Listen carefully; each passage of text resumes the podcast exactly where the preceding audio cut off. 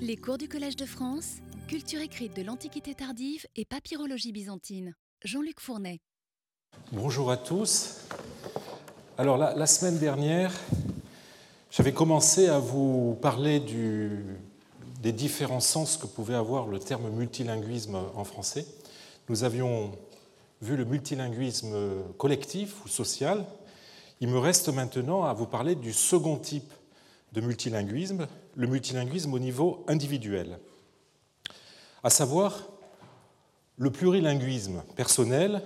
À la suite des travaux du Conseil de l'Europe, il est d'usage de faire la différence entre multilinguisme réservé au multilinguisme social et plurilinguisme pour les individus.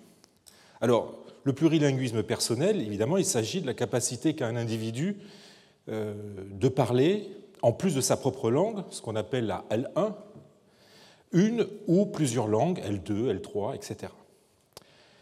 Le terme de plurilingue, ou si l'on parle de, langue de bilingue, recouvre de nombreuses situations que l'on peut simplifier euh, en trois catégories. Les équilingues ou bilingues équilibrés qui ont une compétence complète dans les deux langues, c'est-à-dire leur maîtrise de la L1 est égale à la maîtrise de la L2.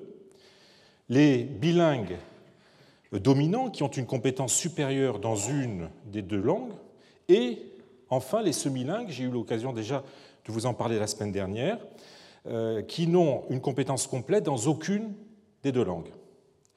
Alors, entre multilinguisme social et plurilinguisme individuel, il va de soi que la perspective est très différente. Mais malgré ces différences, les deux devront être étudiés concomitamment. Pour ce qui est du multilinguisme social, j'essaierai de vous montrer cette année l'année prochaine comment les diverses langues se positionnent dans la société, comment elles se hiérarchisent ou se spécialisent. Cette spécialisation des langues, à laquelle j'ai déjà eu l'occasion de faire allusion la semaine dernière, m'amène à avancer une notion importante, celle de diglossie, qui a fait l'objet de définitions fluctuante. Alors que ce terme était auparavant un simple synonyme de bilingue ou de bilinguisme, Charles Ferguson a eu recours en 1959 à ce terme pour décrire la coexistence de deux variétés d'une même langue dans une société, l'une étant ressentie comme supérieure à l'autre. On parle alors de variété haute, H, ou de variété basse, B en français ou L en anglais, et chacune remplissant des fonctions différentes. C'est le cas, par exemple, dans, le monde arabophone de l'arabe littéral par rapport à l'arabe dialectal, en Grèce euh, de la Kathaveroussa par rapport à la démotiki, ou jadis en France de la langue d'Oil, devenue le français de référence par rapport aux langues euh, régionales, ou, même du latin par rapport au, au français. Alors, cette notion a été étendue notamment par Joshua Fishman en 1967, à la coexistence de langues qui ne sont pas nécessairement apparentées comme dans la première définition, mais qui, euh, tout comme dans cette définition stricte, se hiérarchisent et se spécialisent chacun dans un domaine différent. Alors un des, cas les plus célèbres et les plus pittoresques euh, est celui de Charles Quint, selon euh, selon des, une, légende, enfin ce qui semble être une légende, euh, en tout cas une définition apocryphe, Charles Quint euh, ce serait plus à dire qu'il parlait espagnol à Dieu, italien aux femmes, français aux hommes et allemand à son cheval. Ou selon une autre version, euh, qu'il avait appris l'italien pour parler au pape, l'espagnol pour parler à sa mère, l'anglais pour parler à sa tante, l'allemand pour parler à ses amis, l'anglais pour parler à ses laquais et le français pour se parler à lui-même. Je vous renvoie, si ça vous intéresse, au Père Bourg, les entretiens d'Aristide Eugène, un texte qui mérite toujours d'être lu et qui rapporte euh, la première des versions que je viens de vous donner. Pour reprendre le titre de l'article euh, de Fishman de 1967, vous voyez qu'on peut avoir des sociétés bilingues avec ou sans diglossie, ou des sociétés diglosses avec ou sans bilinguisme. Mais malgré les progrès euh, qu'elle a entraînés dans l'appréhension et la compréhension du phénomène, cette notion de diglossie a fait l'objet de questionnements chez les antiquisants ces dernières décennies. Alors, John Adams, que j'ai déjà eu l'occasion de citer à plusieurs reprises, a proposé de modifier l'opposition trop entre H et L, donc variété haute, variété basse, pour un modèle tripartite plus nuancé. Euh, vous l'avez à l'écran, ce qu'il appelle le super high, super high language, le high language and the low language, donc que l'on pourrait rendre par SH, H ou L. En l'occurrence, puisqu'il travaille sur euh, le latin, en Égypte, entre autres, euh, le latin aurait eu le statut de super high language, le grec de high language et l'égyptien de low language. Le même Adams, avec les, deux coéditeurs du colloque euh, sur le bilingualism in Ancient Society, euh, reviennent, euh, enfin, revient sur la notion de diglossie dans l'introduction de cet ouvrage pour constater qu'elle est jugée insatisfaisante par un certain nombre de contributeurs à ce volume. Hein, je, le cite, un terme récurrent, je traduis, un terme récurrent de ce volume est l'inadéquation, euh, l'impropriété de l'opposition diglossique entre high et low codes, euh, qui seraient donc des, qui coexisteraient dans différentes sociétés où H, la variété H, serait supposément ou prétendument utilisée pour des fonctions formelles, alors que L euh, serait utilisée pour des fonctions informelles. Ce que ces auteurs contestent, c'est l'arrière-plan hiérarchique de ce système, donc H euh, qui s'oppose à L, là où une simple spécialisation fonctionnelle serait préférable. Alors, ça me semble tout à fait euh, typique de notre époque relativiste, où la constatation d'une hiérarchie est ressentie comme l'acceptation d'un jugement de valeur on peut objecter qu'une spécialisation fonctionnelle implique presque toujours une hiérarchisation pour tel ou tel groupe d'une société donnée, ne serait-ce d'ailleurs que dans l'esprit de l'administration. L'existence même d'une langue officielle suppose une norme, donc une hiérarchie, ce qui n'implique pas nécessairement un jugement de valeur. En tout cas, le système des oppositions diglossiques, même aménagé et nuancé, euh, comme le propose Adams, fonctionne tout à fait bien pour l'Égypte nous aurons l'occasion de le voir, et je l'emploierai euh, en tant qu'opposition euh, au système propre à bien mettre en valeur les spécialisations fonctionnelles qui régissent l'usage des langues coexistant dans la société égyptienne du Bas-Empire. Quant au second type de multilinguisme, le plurilinguisme individuel, nous devrons l'étudier sous deux angles. Alors tout d'abord, les contextes et les modes d'acquisition de l'autre langue, de la L2, par l'école, dans les livres, certains ayant été tout spécialement conçus pour l'apprentissage d'une langue, ou sur le tas. Bref, il y a différentes façons. Hein. Euh, on verra que selon les langues, l'apprentissage ne se fait pas selon les mêmes canaux. Ensuite et surtout, il nous faudra examiner les manifestations de ce plurilinguisme dans les textes que nous utiliserons. Alors, quoique euh, l'interlinguistique, hein, discipline qui s'intéresse aux influences mutuelles de systèmes linguistiques différents, quoique l'interlinguistique ne s'accorde pas sur une typologie de ces influences, ce que euh, trahissent la profusion et la variété des terminologies proposées, et qui est dû au fait qu'elles forment un continuum difficilement séquençable, je propose ici un schéma simple et applicable aux textes anciens qui classent les manifestations du plurilinguisme en quatre variétés, en quatre catégories. Alors la première, euh, ce sont les alternances codiques, ce que les Anglais appellent code switching. L'utilisation de plusieurs langues dans une même conversation ou à l'écrit dans un même texte. Je propose, pour tenir compte des spécificités euh, de la documentation que nous allons étudier, de les classer en trois sous-catégories. Cette alternance peut se faire euh, à l'intérieur d'une même phrase. On parle alors euh, d'alternance interphrastique, en anglais intersentential code switching. Alors, je vous propose deux exemples, juste pour vous montrer de quoi il s'agit. Euh, là, vous avez un ostracone qui vient euh, de Narmoutis, une cité du Fayoum, et vous voyez que c'est un texte écrit en démotique, mais à l'intérieur de ce texte, vous avez des mots qui ont été écrits en grec, à l'intérieur des phrases en démotique. Hein, je les ai encadrées.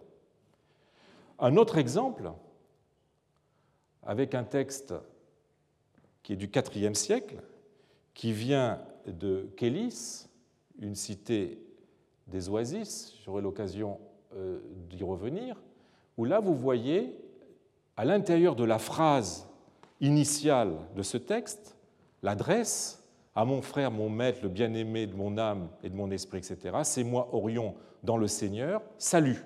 C'est comme ça qu'on commençait euh, à cette époque les lettres. Et là, vous voyez que on a utilisé euh, le mot grec kairein à l'intérieur de cette phrase. Donc, un autre exemple d'alternance interphrastique. L'alternance peut se faire évidemment aussi euh, d'une phrase à l'autre. Ce sera l'alternance extraphrastique, extra-sentential code switching. Euh, voici un exemple avec une lettre toujours de Kélis où euh, l'être copte ou le rédacteur passe brutalement au grec en tournant le feuillet de papyrus et en changeant de phrase. L'alternance peut être aussi extraphrastique, c'est-à-dire d'une phrase à l'autre, mais dans deux parties différentes du même texte. Et cette catégorie n'a pas été mise en valeur assez, me semble-t-il, par les spécialistes du multilinguisme, alors qu'elle est essentielle dans le domaine de l'écrit. J'aurai l'occasion d'y revenir. Je propose d'appeler cette alternance l'alternance transpartite. Donc on change d'une partie à l'autre du texte de langue, et voici un exemple avec un texte là aussi de Kélis, une lettre copte, où vous voyez que la partie initiale, ce qu'on appelle le prescrit, c'est-à-dire la, formule qui introduit la lettre à un tel, euh, de la part d'un tel salut, est écrit, euh, le prescrit est écrit euh, en grec. Puis ensuite, lorsque le rédacteur commence sa lettre, là, il change de langue, il écrit sa lettre en copte, et à la fin, il va écrire la formule finale, la formule de salutation finale qui, joue plus ou moins le rôle de la signature euh, dans nos lettres actuelles, à nouveau en grec. Alors, dans certains cas, on peut avoir, eh les, trois types euh, d'alternance. Euh, par exemple, dans, ce, dans ce, cette reconnaissance de dette en copte qui vient du monastère d'Apollo, euh, qui date du 8e siècle, je vous ai mis ces trois types. Vous avez tout d'abord l'emploi d'une date exprimée en grec, mais dans une phrase en copte. Hein, donc on est dans le cas de l'alternance interphrastique. Hein, en decates indictionos, c'est un mot grec en fait, c'est deux mots grecs qui sont euh, inclus dans la phrase en copte. Vous avez le deuxième type d'alternance, euh, l'alternance extraphrastique, avec un total, puisqu'il s'agit d'une reconnaissance de dette, il y a une somme, et cette somme est récapitulée sous la forme d'un total qui se trouve exprimé en grec. Là, il s'agit d'une phrase différente. Hein. C'est l'usage dans les textes antiques. Chaque fois qu'il y a une somme qui est exprimée en toutes lettres, eh bien, vous avez une récapitulation sous la forme d'un total avec des chiffres. Et là, vous voyez que euh, c'est le grec qui a été utilisé, hein, total dessous d'or. Et puis, enfin, vous avez le troisième type d'alternance, l'alternance transpartite, avec la date de rédaction et une invocation chrétienne qui suit euh, le, texte copte et qui est exprimé en grec. Alors, le code switching pose le problème de savoir s'il se produit hiérarchiquement ou non. Autrement dit, s'il y a ou non une langue dominante, une langue matrice, dans laquelle viennent se couler les éléments euh, de l'autre langue. D'aucuns parlent de code switching. Excusez-moi pour ce vocabulaire euh, un peu jargonnant, mais euh, on est obligé quand même de l'utiliser. D'aucuns parlent de code switching alternationnel ou symétrique, et euh, en cas inverse, de code switching insertionnel. nous aurons à nous poser cette question devant les textes bilingues, sans toujours d'ailleurs pouvoir donner une réponse tranchée. Voilà pour le premier type de manifestation euh, du plurilinguisme. Vous avez un deuxième type, ce sont les interférences volontaires. Il s'agit en fait d'un cas limite du code switching insertionnel, puisque sous cette expression d'interférence volontaire peuvent se regrouper des mots des expressions d'une langue intentionnellement insérées dans un discours tenu dans une autre langue, à savoir évidemment les, emprunts euh, proprement dits, qui peuvent être soit purement euh, translittérés, soit intégrés morphologiquement à la langue emprunteuse. Donc les emprunts, mais aussi les calques, qui sont des emprunts euh, sémantiques. Je reviendrai plus en détail sur ces catégories quand nous étudierons nos premiers emprunts. En attendant, je voudrais juste vous montrer un exemple de, ce phénomène avec euh, un texte euh, copte, un document copte du 7e, 8e siècle, qui est à Vienne, et j'ai souligné tous les mots grecs qui ont été utilisés dans ce texte copte. Les interférences peuvent être aussi euh, involontaires. Elles recouvrent là euh, une gamme de phénomènes de transfert de traits, traits phonétiques, morphologiques, syntaxiques, lexicaux, graphiques, qu'un locuteur ou un scripteur peut opérer involontairement d'une langue, d'une autre langue dans la sienne. Alors, on a déjà vu le cas des fautes d'orthographe avec ce, texte euh, de, écrits par Psoïs, hein, qui trahissent euh, la, phonologie égyptienne. Je n'y reviens pas. Il peut aussi s'agir, par exemple, de lettres latines qui se glissent subrepticement dans un texte grec écrit par un latinophone, voire dans un texte grec dont le style d'écriture est influencé par celui de l'écriture de la langue maternelle du scripteur. Alors, par exemple, euh, cet ostracone du IIe euh, siècle euh, qui vient d'un fortin du désert oriental appelé Crocodilo, euh, qui est écrit en grec par le curateur, le curator praesidi, le curateur du, fortin, qui s'appelle Capito. Pour ceux qui ont un peu l'habitude des écritures grecques, on se rend compte très vite que ce n'est pas une écriture grecque normale et qu'elle trahit l'influence du latin. On sent que cette personne était plus habituée à écrire du latin euh, que, du grec. Et par ailleurs, on en est euh, tout à fait convaincu lorsqu'on regarde l'avant-dernière ligne, où l'on a une lettre latine qui vient se glisser dans le texte grec. Alors ça, c'est pour vous montrer où se trouve Crocodilo. Euh, vous voyez que to auto, le même, eh bien, il a utilisé pour le, à la place du alpha un A latin, qui ressemble exactement à un lambda. Ces influences, évidemment, illustrent un bilinguisme imparfait. Alors, je, rajouterai une quatrième catégorie, euh, la substitution d'un code graphique à un autre. Nous avons quelques exemples de textes euh, dans une langue écrits dans l'écriture d'une autre langue. Vous vous souvenez de cet exemple que je vous ai montré la semaine dernière, de ce manuel scolaire arménien En fait, euh, il est écrit en lettres grecques, mais dans une écriture. Euh, il est écrit en, lettres arméniennes, mais dans une écriture grecque. Euh, dans, une langue grecque, excusez-moi. ces exemples de textes transgraphiques sont des cas extrêmes de bilinguisme très déséquilibré. J'aurai l'occasion d'y revenir avec le latin. Alors voilà donc les questions que soulèvent les deux types de multilinguisme, social et individuel.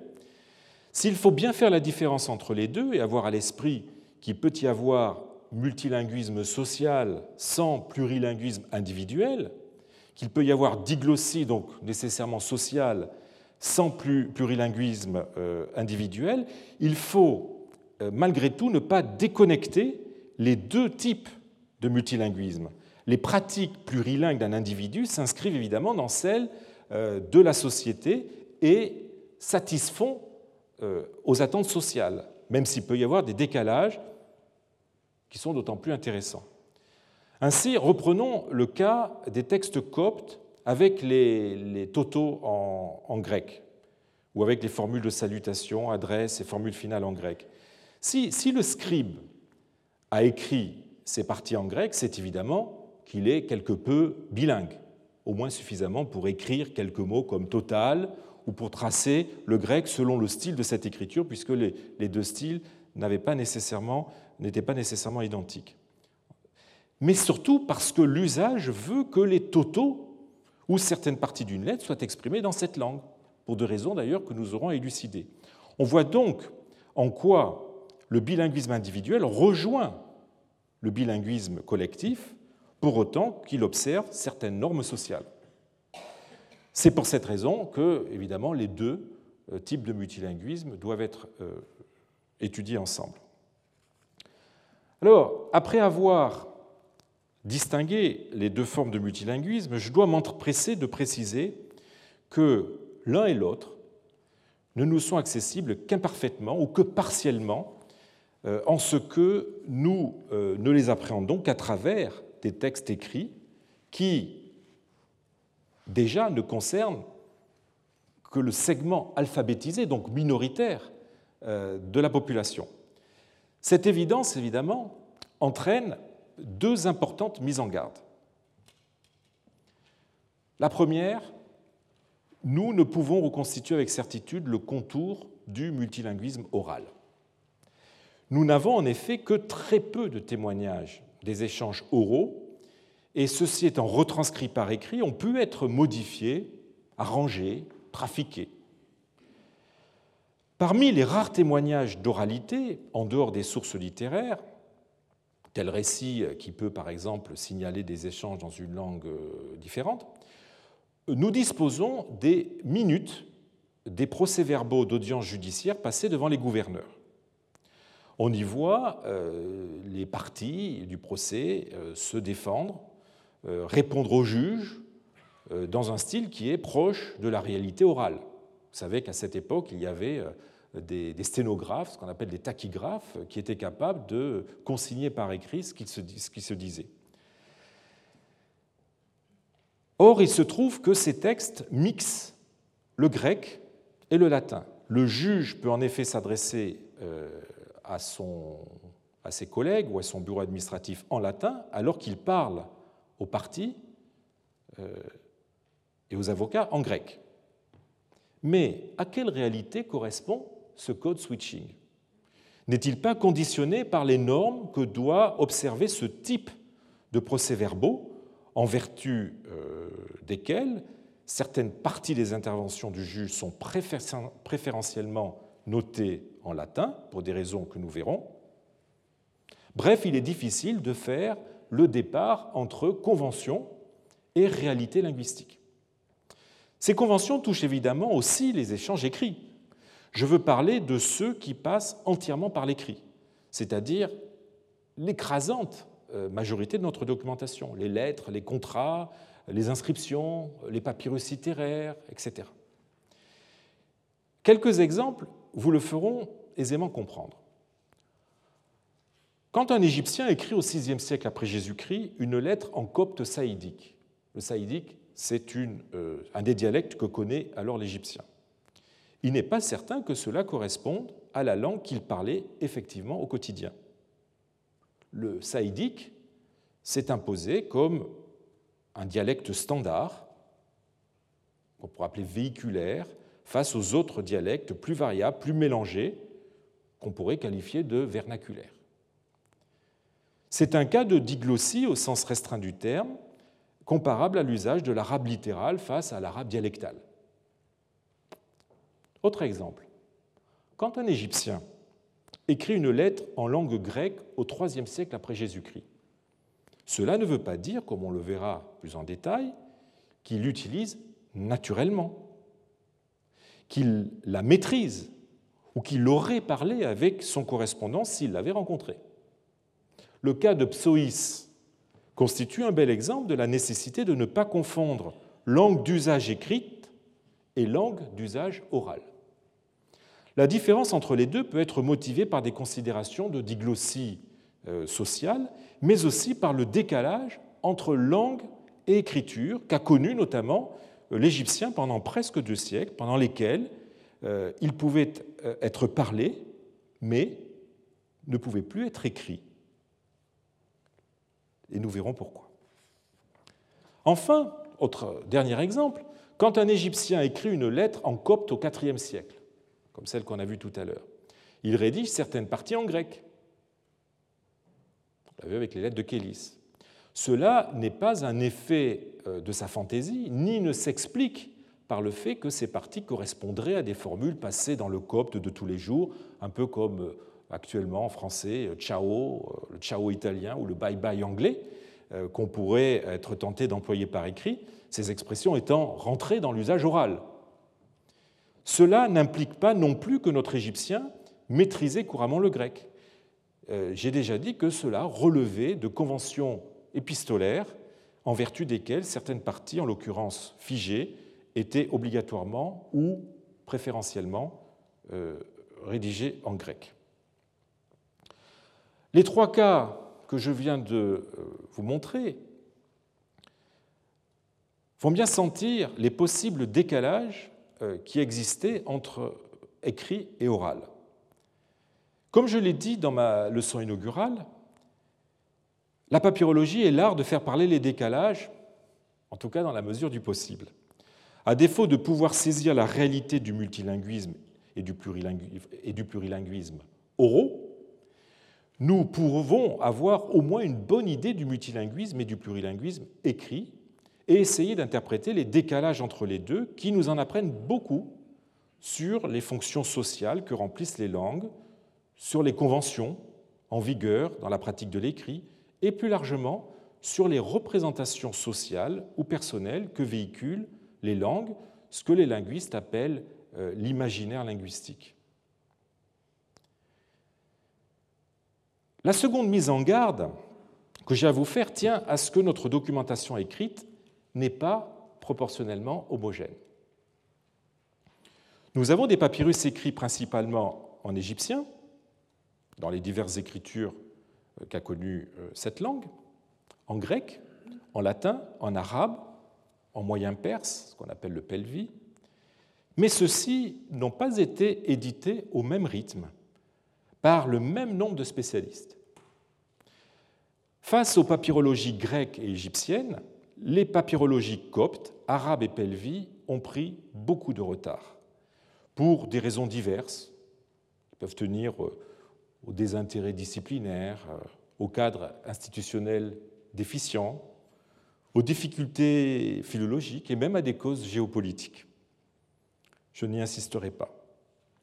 Aussi, les statistiques papyrologiques par langue doivent être euh, prises avec beaucoup, beaucoup de prudence. Pour information, le 31 décembre 2015, vous voyez que le 31 décembre 2015, je travaillais.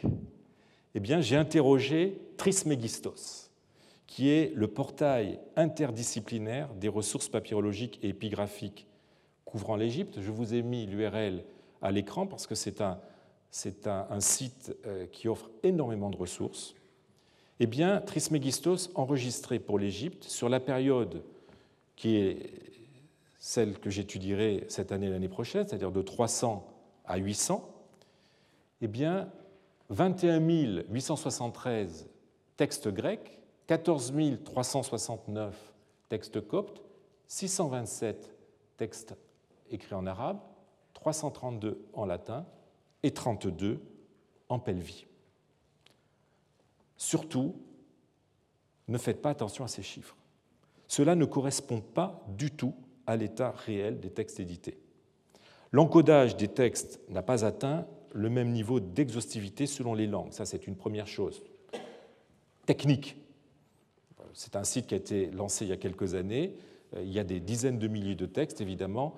Le travail n'a pas pu être mené avec autant d'exhaustivité dans, euh, dans tous les domaines. Ces chiffres reflètent encore moins l'état réel des documents existants. Et ça, je voudrais beaucoup insister là-dessus. Si dans nombre de collections, les documents grecs ou latins, exploitables en tout cas, ont été publiés, il n'en va pas de même des documents coptes ou arabes. Par ailleurs, les papyrus pelvis de la collection euh, viennoise, qui avaient disparu pendant la Seconde Guerre mondiale, ont réapparu depuis et sont toujours inédits. Or, ils constituent à eux seuls environ euh, deux tiers des papyrus pelvis édités, c'est-à-dire presque 600 textes. Donc vous vous rendez compte combien ça modifie les chiffres que vous avez à l'écran. Dans ces conditions, on ne peut se reposer sur les chiffres pour faire des statistiques sur l'usage respectif de telle ou telle langue, au risque d'aboutir à des résultats totalement faux. La seule méthode qui permette une confrontation des données par langue est de partir d'ensembles clos, c'est-à-dire des archives qui seules permettent de voir dans un milieu homogène, à une époque donnée, quel était le rapport entre les langues et l'usage respectif qu'on en faisait.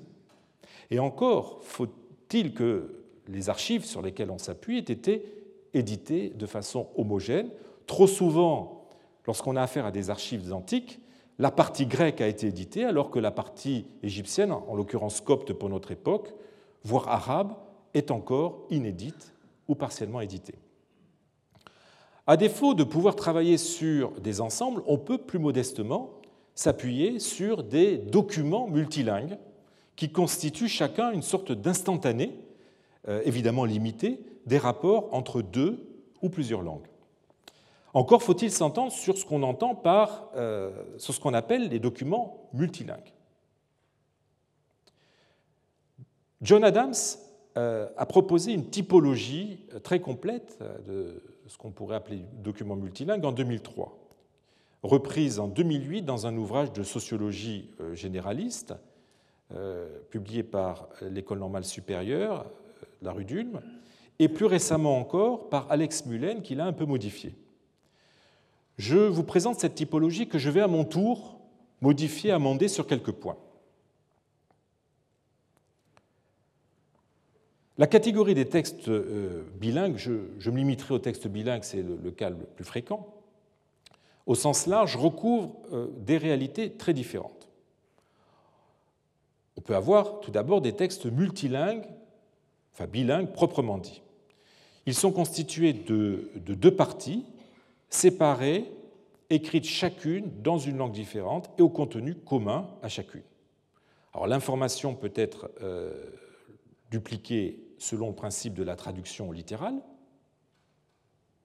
ou approximative, ou selon celui d'une transposition qui respecte les différences culturelles J'aurai l'occasion de vous montrer un exemple précis tout à l'heure. Quoi qu'il en soit, il faut se poser la question de savoir quel est le texte de référence, celui qui a servi de modèle pour la traduction ou euh, la transposition euh, de l'autre texte. L'ordre des textes, le fait qu'ils sont juxtaposés ou hiérarchisés selon une mise en forme qui met l'un plus en valeur que l'autre, euh, sont susceptibles de donner des indices pour répondre à cette question. Vous avez tous évidemment à l'esprit le cas de la, pierre de Rosette, hein, décret promulgué par Ptolémée V à Memphis en 196 avant Jésus-Christ, écrite euh, en grec, euh, en démotique et en hiéroglyphe. Je vais vous présenter un exemple moins célèbre, mais peut-être plus intéressant pour mon propos, celui de la dédicace trilingue, hiéroglyphe latin et grec, laissé par le préfet Cornelius Gallus dans le temple de Philée, alors Philée est dans le sud de l'Égypte, en 29 avant Jésus-Christ. Cette inscription a été publiée dans les inscriptions de Philée, volume 2, 128. Si la première, la partie en hiéroglyphe, est restée, euh, est placée en premier, pardon, c'est que la stèle était destinée à un sanctuaire euh, égyptien et à une population égyptienne. Le texte de cette partie, très différent des deux autres, suit d'ailleurs la phraséologie euh, de l'égyptien. Le latin vient en second. Il est écrit en lettres de plus gros modules. Alors l'inscription euh, n'est pas très lisible à l'écran. Là, vous avez un estampage qui vous montre bien la différence de taille entre les lettres latines et les lettres grecques. Donc, vous voyez, les lettres sont, le latin est écrit en, lettres de plus gros modules. Il s'agit de euh, montrer que le nouveau pouvoir est maintenant romain. Le grec, qui est traduit sur le latin, est une sorte de concession à la langue de l'administration ptolémaïque et à la population vaincue. Les divergences que présente le texte latin et le texte grec s'expliquent ainsi par la qualité différente des destinataires. Les textes vraiment bilingues sont devenus rares à notre époque, c'est-à-dire l'Antiquité tardive. L'affichage public multilingue, qui a livré la majorité des textes bilingues pour des époques plus anciennes, n'est plus pratiqué, ou en tout cas n'a plus beaucoup laissé de traces. Il faudra se demander pourquoi. Nous avons cependant désormais d'autres formes de textes multilingues euh, stricto sensu. Les papyrus littéraires proposant une version juxtalinéaire du même texte. Leur fonction est cependant totalement différente. Le deuxième type de texte bilingue, c'est ce qu'on pourrait appeler les textes mixtes. L'information n'est pas dupliquée, mais donnée avec un changement de langue en cours de texte. Il s'agit donc de textes qui suivent le principe de l'alternance codique euh, ou de l'insertion, dont j'ai parlé tout à l'heure, et pour laquelle j'ai donné plusieurs exemples. Nous en avons de très nombreux spécimens pour l'époque euh, qui sera la nôtre. J'aurai l'occasion d'y revenir longuement. Nous avons une troisième catégorie de textes, les textes translittérés, L'information dans une langue est écrite selon le système graphique d'une autre langue. Je vous rappelle l'exemple du texte arménien. C'est aussi celui bien plus répandu des signatures de notaires, ce qu'on appelle des complétions, écrites en grec avec des lettres latines. Hein. C'est devenu une habitude dans certaines régions de l'Égypte entre le 5e et le 7e siècle. Plutôt que de bilinguisme, il vaudrait mieux parler de digraphisme euh, au sujet de ces textes. Quatrième catégorie, voilà un exemple. Euh, avant de passer à la quatrième catégorie, je vous montre un exemple de ces, de complétions euh, notariales digraphes, où vous avez donc la, le notaire qui a signé un document écrit par moi, Foibamon. C'est écrit en grec, mais vous voyez que les lettres qui sont utilisées sont des lettres latines.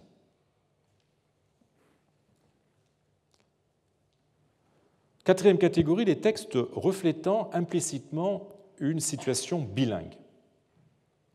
Cette catégorie regroupe tous les textes écrits dans une langue, mais qui trahissent des interférences d'une autre langue, c'est-à-dire la langue maternelle du scripteur qui écrit dans une L2.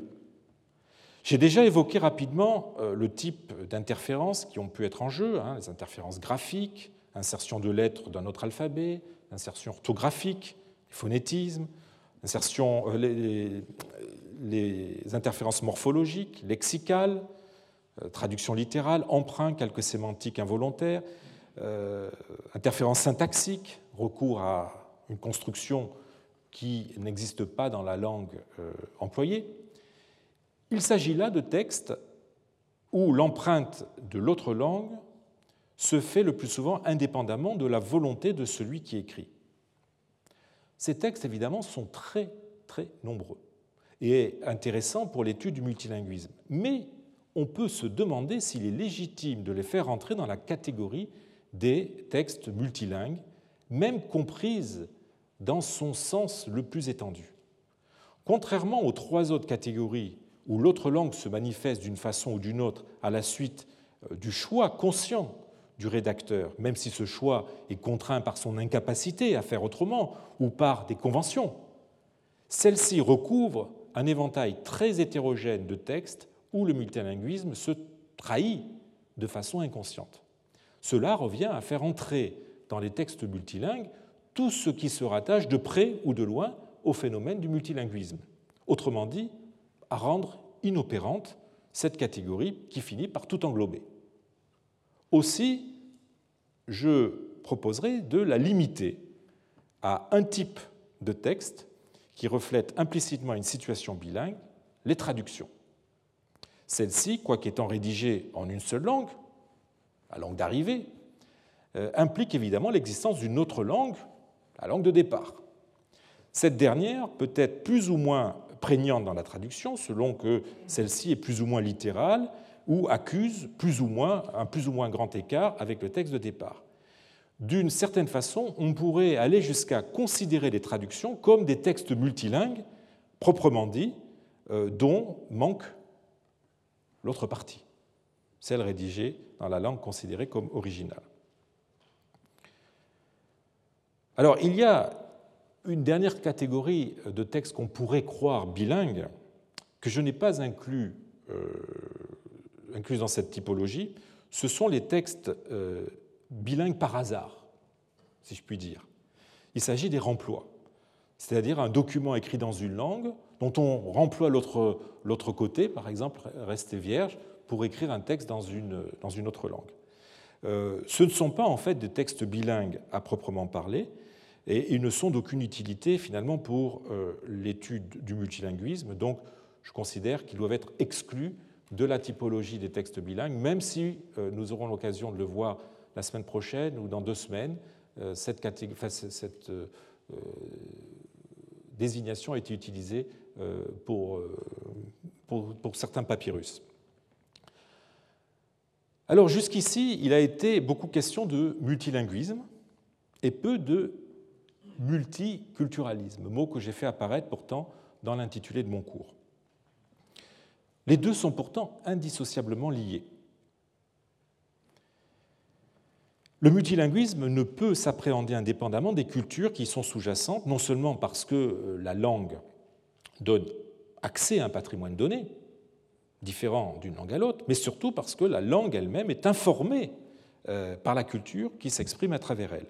Qu'elle est conditionnée par des normes qui, pour citer Bernard Pie et Laurent Gageot dans, un chapitre euh, bilinguisme et plurilinguisme d'un ouvrage intitulé La sociolinguistique du contact, je cite, peuvent être catégorisées comme culturelles dans la mesure où elles définissent des maximes sociales tels des actes de langage comme remercier, euh, vous voyez, inviter, refuser, prier, etc.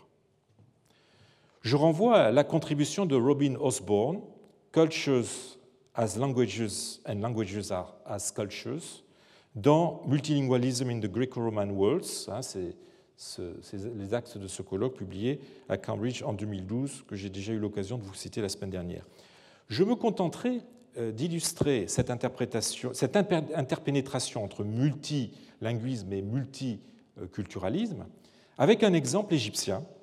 Alors, certes antérieur à la période qui est la nôtre, mais qui, parce qu'il euh, combine à la fois iconographie onomastique et langue, est un exemple très parlant de ce phénomène d'interpénétration.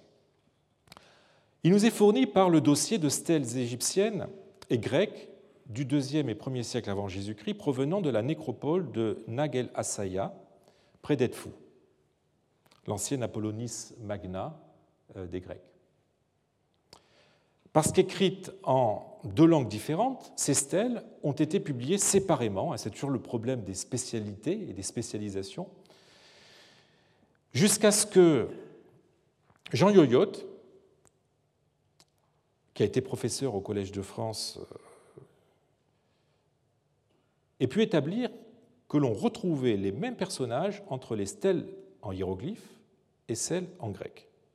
De fait, on trouve deux épitaphes l'une hiéroglyphique d'une certaine Atoriti, fille d'Ikires, c'est difficile de, mettre des, vocaliser ces noms égyptiens, l'autre grec d'une certaine Aphrodisia, fille d'Evagoras.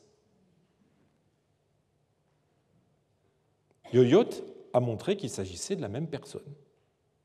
Pourtant, en égyptien, un nom formé sur le théonyme Hathor, déesse assimilée euh, à l'Aphrodite grecque, ce qui explique son nom en grec Aphrodisia.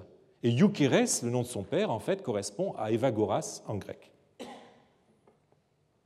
les deux stèles devaient se côtoyer sur la tombe et témoignent d'une fonction funéraire exprimée selon les habitudes propres à l'épigraphie funéraire de la culture égyptienne, d'un côté, et de la culture grecque, de l'autre. Ainsi, la stèle égyptienne a une représentation typiquement égyptienne avec un cintre orné d'un disque euh, ailé surmontant un tableau qui montre la défunte, la défunte en train d'adorer Osiris, Nephthys et Thoth, ainsi que Anubis et une déesse anonyme. Au-dessous, dix lignes de texte avec une prière que je vous lis juste une partie de cette prière.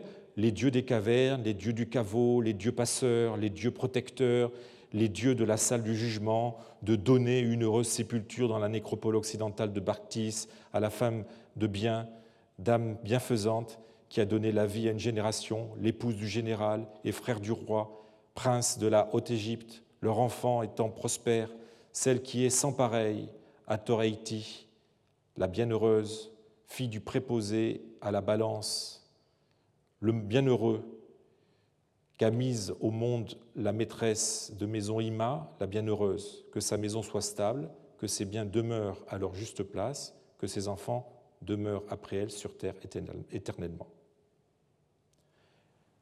Rien de plus apparemment antithétique que la stèle sœur en grec.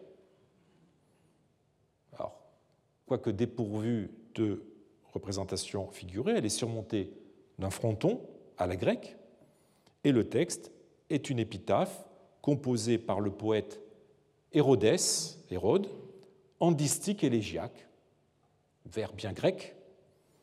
Il y est question de Phébus, de Chronos, des moires, de l'Hadès, de Perséphone. Je ne vous lis pas la traduction, mais vous voyez qu'on a affaire à autant de divinités à connotation funéraire qui sont bien grecques.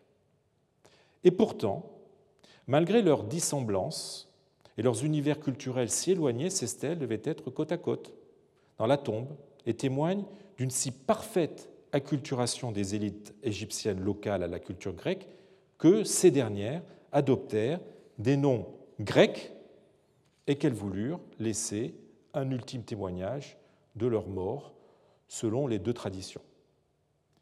D'une certaine façon, on a affaire à des textes bilingues dont chaque partie est séparée de l'autre sur des supports indépendants, donnant un texte qui n'est pas à proprement parler une traduction, mais qui transpose l'épitaphe selon les modes de pensée et d'expression de chacune des cultures dont elles sont le témoignage. On peut euh, se demander s'il y avait une hiérarchie entre les deux, ou si l'une procède de l'autre. C'est extrêmement difficile de répondre à cette question, et je serais tenté de répondre que non. Voilà, euh, fort de ces quelques précisions et de ces quelques avertissements, nous pouvons euh, maintenant peut-être entrer plus dans le vif du sujet. Il me reste simplement une dernière euh, mise au point à faire, et pour cela, je vais passer d'un... Je vais changer de voilà.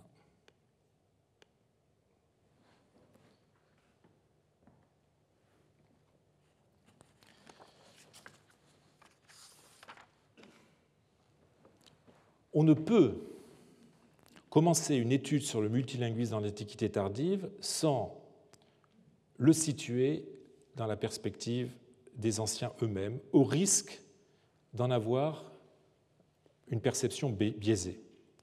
Comment se sont-ils représentés le multilinguisme? Comment l'ont-ils présenté dans les témoignages écrits qu'ils nous ont laissés? C'est pourtant une question qui a été bizarrement très peu traitée.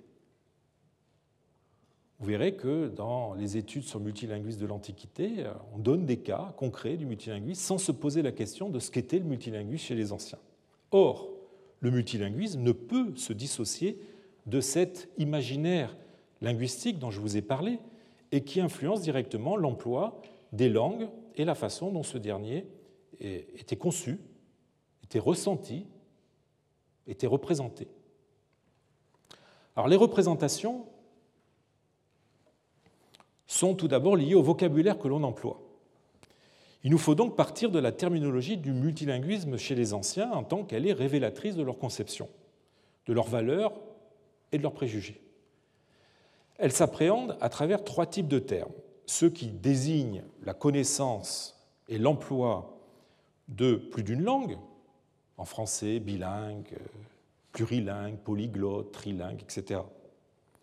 Ceux qui désignent les types de langues, en français, on parle de langue, on parle de parler, on parle de dialecte, ça ne signifie pas exactement la même chose. C'est ce qu'on appelle les glottonymes. Enfin, ceux qui désignent les langues elles-mêmes, français, allemand, anglais, etc., qu'on appelle les logonymes. Nous passerons en revue euh, ces derniers au fur et à mesure que nous étudierons les diverses langues parlées en Égypte. Pour l'instant, je voudrais m'intéresser aux deux premiers, l'étude euh, des deuxièmes, les glottonymes, euh, les logonymes, étant incluses dans la première. Ma perspective étant celle d'un spécialiste de l'Orient grec tardif, je me limiterai ici à la terminologie des anciens grecs, sans m'interdire bien sûr de faire quelques comparaisons avec ce qui se passe du côté latin. Cette étude terminologique s'impose d'autant plus qu'elle n'a guère reçu ou retenu l'attention euh, des chercheurs, à l'exception d'un article de Michel Dubuisson, recherche sur la terminologie antique du bilinguisme, paru dans la revue de philologie de 1983, mais qui se cantonne surtout aux périodes classiques et qui peut être euh, complété sur plusieurs points. Alors, je ne vais pas passer en revue les mots un à un, je les ai synthétisés dans le tableau que vous avez à l'écran, j'espère qu'il sera suffisamment lisible, où j'ai mis en gras les sens relatifs au multilinguisme qui seul nous intéresse ici.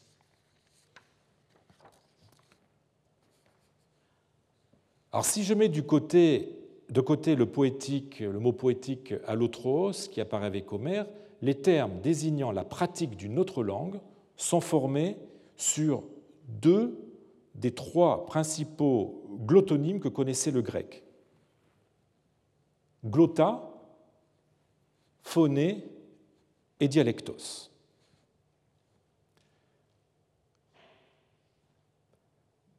Glotta euh, et phoné ont seuls été utilisés pour former des termes désignant euh, le multilinguisme. On n'a pas retenu dialectos pour ces formations. Ces mots, glotta, phoné et euh, dialectos, désignent la langue en général sans nuance taxinomique particulière. Ils sont tous les trois utilisés, par exemple dans les papyrus, avec exactement le même sens. J'ai pris exprès euh, des textes qui datent de euh, plus ou moins de la même période, hein, du 6e, 7e siècle, et qui désigne la langue égyptienne telle qu'on en parle dans les documents. Vous voyez un texte euh, de Munich euh, où il est question de glotta, hein, texte qui nous est traduit en langue égyptienne. Là, le scribe utilise glotta. Dans un autre texte de peu postérieur, j'ai dicté ce testament dans la langue des Égyptiens. Eh bien, cette fois-ci, on utilise le mot phoné. Et dans un troisième texte, il est question de traduire un document, une ordonnance euh, du gouverneur, dans la langue du pays, c'est-à-dire l'égyptien, et vous voyez que là, c'est le terme dialectos qui est utilisé. Donc, trois mots qui désignent plus ou moins la même réalité, en tout cas euh, dans les contextes qui nous intéressent. Cette pauvreté terminologique, qui peut paraître étonnante de la part d'une langue aussi riche et nuancée, qui est le grec, est le reflet d'une réflexion métalinguistique freinée par des préjugés sur lesquels je reviendrai plus tard. Les deux radicaux, glotta et phoné, sont susceptibles d'être préfixés de deux façons différentes, par des termes qui renvoient au nombre euh, de langues parlées, c'est surtout dit, deux, pollu, plusieurs, plus rarement penta, cinq, ou murio, qui veut dire dix mille et qui signifie euh, euh, un nombre très élevé. Et euh, le deuxième type de préfixation, ce sont avec des termes désignant l'altérité, barbaro, barbare, c'est-à-dire celui qui ne parle pas le grec, celui qui ne parle pas sa, langue, j'aurai l'occasion d'y revenir, ou bien allo et hétéro, qui signifie en grec autre, étranger, étrange ou étranger d'ailleurs. Comme en français, la plupart de ces termes sont susceptibles de renvoyer au plurilinguisme individuel comme au multilinguisme collectif? Le mot le plus fréquemment employé est diglossos, diglos, qui a plusieurs sens. Je mets de côté le sens 2 qui est incertain et dont je reparlerai plus tard. Le premier, c'est celui de bilingue, ou plus exactement qui parle le grec et une ou plusieurs autres langues barbares. Si l'on suit l'interprétation qu'a donnée Michel Dubuisson d'un passage de Thucydide, 885-2, où il est question d'un certain Gaulites présenté comme un carien bilingue, je cite Thucydide, alors qu'il devait connaître, outre le carien et le grec, le perse et l'araméen, eh bien, le terme pouvait être appliqué à quelqu'un qui connaissait, en plus du grec, plusieurs langues non grecques, comme si les langues barbares étaient considérées en bloc, indistinctement. En revanche, il ne semble pas avoir été utilisé pour euh, un grec connaissant le latin, ou en tout cas pas avant l'époque byzantine. Pour désigner le bilinguisme gréco-latin, on utilisait diverses périphrases. Je vous en ai mis quelques exemples à l'écran. Pratiquer cette langue-ci et cette langue-là, parler l'une et l'autre langue, hein, euh, qui correspond, euh, qui calque l'expression latine uterque lingua, l'une et l'autre langue, c'est-à-dire le latin et le grec. On trouve aussi quelquefois chez les auteurs, euh, pour désigner des, personnes qui connaissaient aussi bien le grec que le latin, la comparaison avec le héros ambidextre Astéropée. Vous avez ça chez Plutarque ou chez Libanios. Le fait qu'on n'utilise précisément pas le mot diglos, diglossos, pour des gens parlant le grec et le latin, montre que le latin bénéficiait d'un statut particulier qui lui permettait d'échapper à la catégorie des langues barbares. Et par ailleurs, le bilinguisme gréco-latin était un phénomène plutôt courant. Hein. Plutarque nous dit euh, tout le monde aujourd'hui parle latin, alors que diglossos, diglos, désigne un individu doté d'une capacité considérée comme anormale ou inhabituelle. J'y reviendrai. Du sens de, bilingue, on a tiré celui d'interprète, qui est assuré par différents textes, comme l'onomasticon de Pollux, comme plusieurs passages dans euh, les vies de Plutarque, euh, ou par exemple ce texte de euh, Dion Chrysostome, dans un passage qui peut-être est interpolé, Hein, vous voyez comme conversent avec les barbares ce qu'on appelle diglotoi et qui traduisent pour eux ce que nous disons. De même, Homère converse avec nous, traduisant ce que disent les dieux comme s'ils savaient la langue des dieux. Alors ce sens est intéressant. Le fait qu'on ait donné à diglossos le sens d'interprète est intéressant car il montre que le bilinguisme était suffisamment rare euh, pour qu'il soit une affaire de, de professionnels, de spécialistes. Le, mot diglossos a aussi un sens physique qui est pourvu de deux langues, hein, comme la, cigale, ce qui, expliquerait, euh, ce qui explique sa stridulation, mais ce sens est assez rare et de toute façon il ne nous intéresse pas euh, ici. Il y a enfin un sens moral de diglossos qui tient un double discours, d'où fourbe ce sens négatif est celui qu'a systématiquement le mot dans euh, la traduction grecque de la Bible, la Septante, et dans d'autres textes après la Septante. Alors, il est tentant de considérer que le sens péjoratif dérive euh, du sens premier, euh, bilingue, à la faveur d'une conception négative du multilinguisme. Cette explication a été rejetée par Michel Dubuisson qui penche pour un développement indépendant des deux sens, celui, de négatif, celui négatif pardon, qui tient un double discours dérivant de l'acception concrète qui a deux langues. Personnellement, je serais plus prudent et je ne renoncerai pas à lier les deux sens. Si le sens moral ne dérive pas directement du sens linguistique, il me paraît vraisemblable que l'existence des deux sens a pu contribuer secondairement à rendre ambivalent la notion de multilinguisme. Qui parle plusieurs langues est susceptible d'avoir un double langage, ce qu'un grec ne peut vérifier.